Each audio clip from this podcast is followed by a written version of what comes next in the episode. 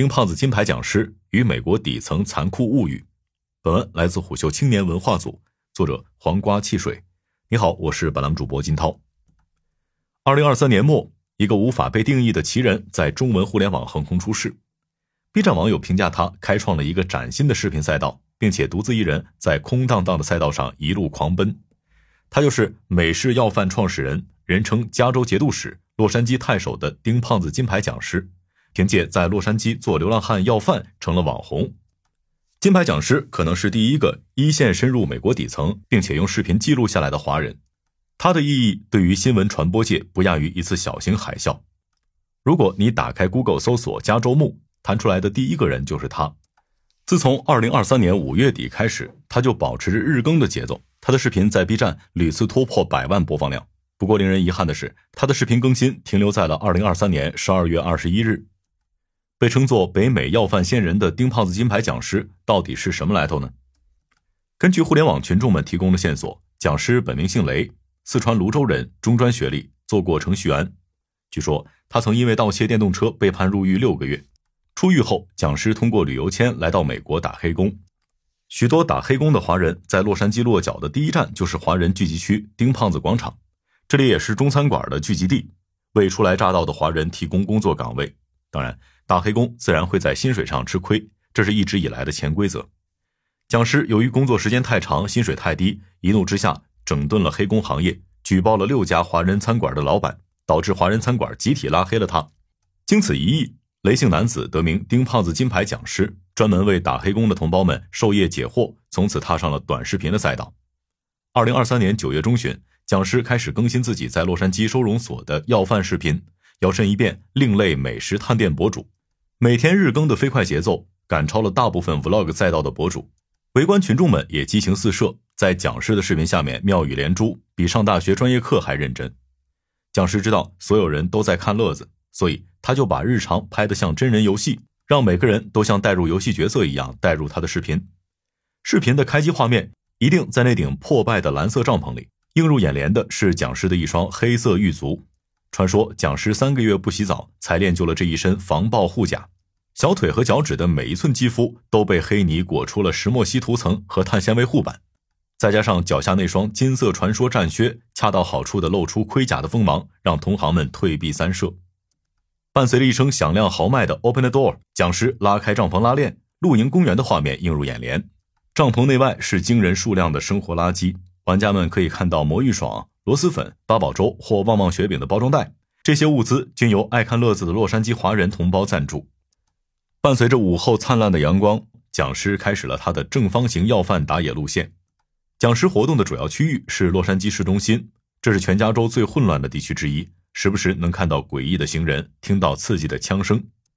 根据讲师研判，政府收容所就是按时开饭的食堂。优点是只要排队就有饭吃，缺点是饭菜不够可口。讲师曾经多次评价洛杉矶收容所的鸡肉没有味道，米饭大多是夹生饭，但许多评论区的家人们还是饱含羡慕之情。这顿排队领来的饭，怎么看怎么像今天中午吃的沙县鸡腿饭套餐。相比收容所食之无味弃之可惜的盒饭。沿路的打野才是洛杉矶隐藏的小红书必吃榜。讲师所在区域是著名的流浪汉大本营，社会慈善组织和食物银行经常会在这里大办粥场。如果碰到了社会人士组织的摊位，那就有机会得到额外的美食奖励，主打一个让所有流浪汉都过上健康均衡的生活。运气好的时候，还能碰见志愿者在街上派发洗漱用品、被褥和换洗衣物。慈善组织担心流浪汉电解质不均衡，还会给他们派发补剂。据讲师描述，其实就是海之盐的味道。当然，运气不好的时候只能抢到一瓶水。在加州干燥高温的环境下，不仅会有饿肚子的风险，脱水也会把人折磨够呛。其实看完讲师的大部分视频，你会发现，打野要饭并非大部分网友想象的那么舒适，而是一项会随着市场波动的投资行为，风险相当大。行情好的时候，讲师一天最多得到了五份免费美食；行情不好的时候，一整天一粒米都吃不上。讲师不仅有策略的要饭，还在人际关系层面达到了外交官的境界。作为罕见的华人流浪汉，驰骋洛杉矶市中心，讲师靠“上帝保佑你，女士你真漂亮，先生我能拿吗？”三句美式莲花落走遍天下。不仅和现实中的美国人谈笑风生，和国内的网友们也心有灵犀。要到饭的讲师会自动触发吉祥话连招，对着美国志愿者们大方感恩，紧接着再对着镜头另一边的观众气势如虹的大喊一声：“又要到饭了，兄弟们！”很少有人能真的像讲师一样只身勇闯洛杉矶贫民窟，每天和流浪汉们同住、同吃、同睡。光凭这一点，讲师就能够在这条赛道上独霸武林。更可怕的是，讲师还是个会玩梗的互联网乐子人。他知道网友爱看什么，爱听什么，给所有人的痛点一顿暴击。无论你的政治光谱倾向哪一边，都能在讲师的视频里心满意足地笑出声来。每天打野结束后，讲师会迎着夕阳进行自己的工作日报复盘。比在北上广深的白领还认真。讲师给自己定下的 KPI 是替老佛爷吃垮美国，把老佛爷当年给列强赔款的白银全都吃回来。网友特封讲师为2023年感动慈禧十大人物。和其他润美电子宠物的本质区别是讲师的拳拳爱国之心，这也是他一直以来的免死金牌。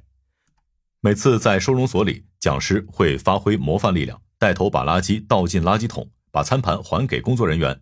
让美服老玩家见识一下什么叫中国素质。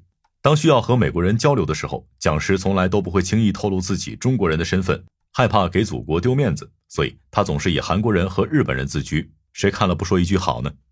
更绝的是，讲师现在连金句都有了。迎着夕阳，他说：“在这边待到现在，能让我抬不起头的只有太阳。要饭要出了东亚骨气，吃的光明正大，拿的铁骨铮铮，绝不向美国人低头。”凭借上述三点绝技，讲师让 B 站网友爱不释手，一举将他捧上了抽象文化的铁王座。如果说讲师最大的贡献，第一就是统一了国内复杂的政治光谱，让两派人其乐融融，一起坐看乐子人整活；其次，讲师深入一线的零距离洞察，打破了新闻记者的偷窥感，靠一台 iPhone 手机，用最平实的方式给大众呈现了另一种美国，没有滤镜的真实的，甚至是肮脏的美国。讲师的镜头对准的是大部分国人最不了解的群体——没有家的流浪汉，这比美食打卡更有深度，也更有新闻意义。美国联邦政府在二零二三年十二月的报告中称，二零二三年美国流浪人口数量激增至有记录以来的最高水平。肯定有人会问了：美国作为第一超级大国，世界上最先进的发达国家，怎么会有这么多人流浪街头呢？讲师的视频就像是一幅美利坚流浪汉浮世绘，如果你看到足够多的故事，就会明白何以至此。首先是租房太贵。以纽约为例，房地产相关数据显示，尽管大部分人的收入通常超过了纽约十五美元每时的最低工资，但要知道，纽约公寓的租金中位数约为两千五百美元每月，付完房租，口袋基本上也不剩几块钱了。于是，在寒冷的冬天，流浪汉们要么挤进了人满为患的庇护所，要么就在地铁里安家落户。而加州天气温暖，户外流动的流浪汉大军自然多到难以精确统计。有时候以天为被，以地为床，一件厚衣服或者一条被子就是一个人的房子。其次是大病返贫，生理疾病很好理解，当一个人的身体无法参与社会生产劳动时，他就会被系统无情的甩下车。再加上美国高昂的医疗成本，大病返贫是相当常见的流浪原因。讲师就多次把自己化缘的饭菜送给路边腿脚不便的残疾人，因为就算是免费的饭，他们也没条件站起来去排队。更可怕的是，精神疾病也将流浪汉们推入深渊。二零二一年八月，一名四十一岁的流浪汉由于精神疾病恶化，在纽约地铁站台上用锤子袭击一名陌生人，致其重伤。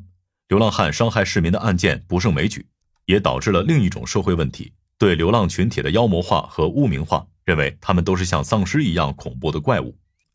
在讲师的视频里，你能在背景里看到各种精神状态的流浪汉，有人自言自语，有人大声咆哮。还有人直接抢走讲师的物资，最后是美国几十年来最难解决的问题——毒瘾和药物滥用。按照美国国家药物滥用统计中心的数据，吸食大麻和使用处方兴奋剂经历的人数占比约为百分之四十六，阿片类和甲基苯丙胺的吸食者占比约为百分之三十六，处方兴奋剂海洛因和可卡因的吸食者分别占比百分之三十一、百分之十五和百分之十。流浪群体吸毒的原因有很多。为了忍受病毒、度过饥饿、保持清醒以防他人偷东西，或是克服不健康的精神状态，当然还有一个原因是毒品购买起来非常便利。据调查，旧金山市中心的 Mission 街区居住着四千八百名无家可归者，其中百分之二十三有毒瘾，百分之四十三患有精神疾病。幽默的是，这里紧挨着繁华的市中心和艺术区，甚至背靠推特的总部。房价、精神疾病、毒品。这三座大山让美国东西海岸的几个大城市共同面对无法解决的流浪汉难题。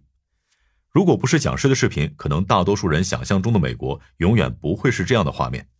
美国生活不仅是郊区的别墅、中产购物的 Costco、便宜大碗的二手汽车，也有可能是救济中心的盒饭、蔓延几条街的帐篷、抱一地装备的墨西哥老哥。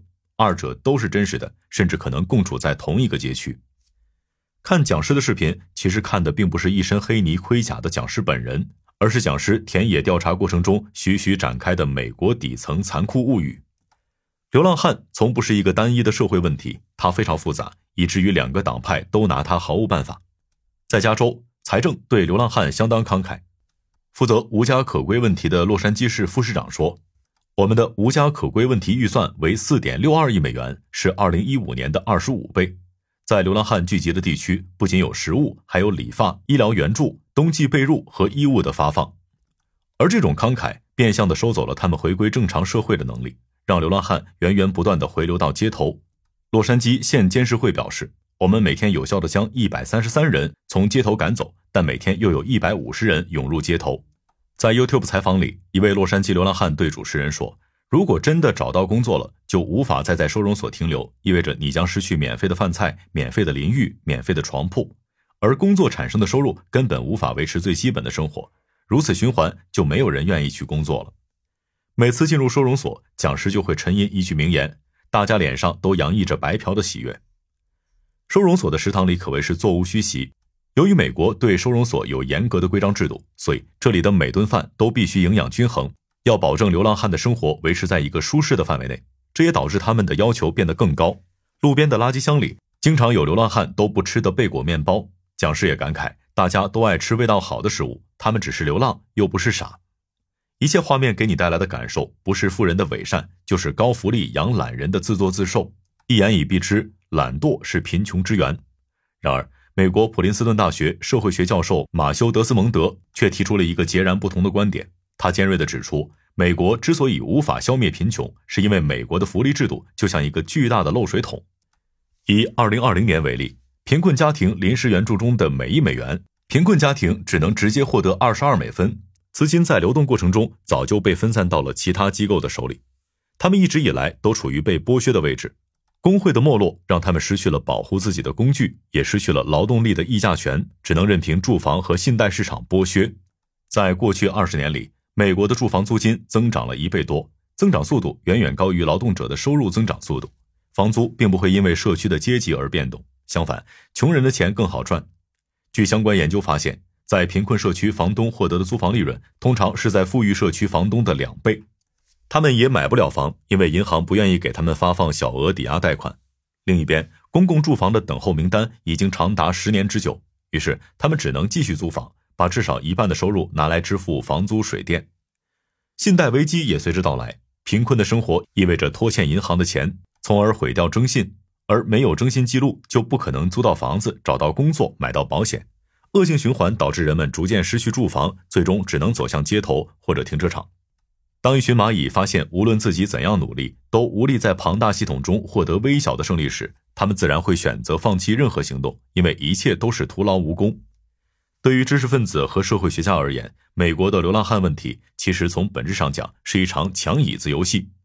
我们在小时候都玩过这样的抢椅子游戏：音乐结束时，较多的人要抢较少的椅子，那些反应慢的、体力差的更容易被淘汰出局，而那些身强体壮、有攻击性的孩子更容易留在椅子上。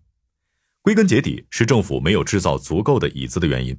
如果十个人参加游戏，有十把椅子，并且可以帮助残疾的人也坐到他的椅子上去，那就可以尽快结束这场比赛。当然，这是理想化的社会状态，很难真正实现。而在旧金山，站着椅子的人和失去椅子的人以一种讽刺魔幻的方式共存着：一面是领先全球的硅谷科技新贵，一面是由粪便、垃圾、针管组成的街道。比弗利山庄里的卡戴珊家族为了过圣诞，可以盖一座滑雪场。市中心帐篷里的流浪汉可能已经两个月没洗澡了，美国并不是一把万能钥匙，这里并没解决所有问题的答案。在讲师的流浪视频里，他收养了一只同在流浪的小白猫。无论自己的打野战绩如何，小白猫都有猫粮吃，是这个乐子人的 vlog 里为数不多的温暖瞬间。白猫是猫群中最容易被霸凌的弱势群体，它们抢不到饭吃，被主流群体驱逐。动物世界如此，人类世界也如此。好的以上今天的商业动听下期见。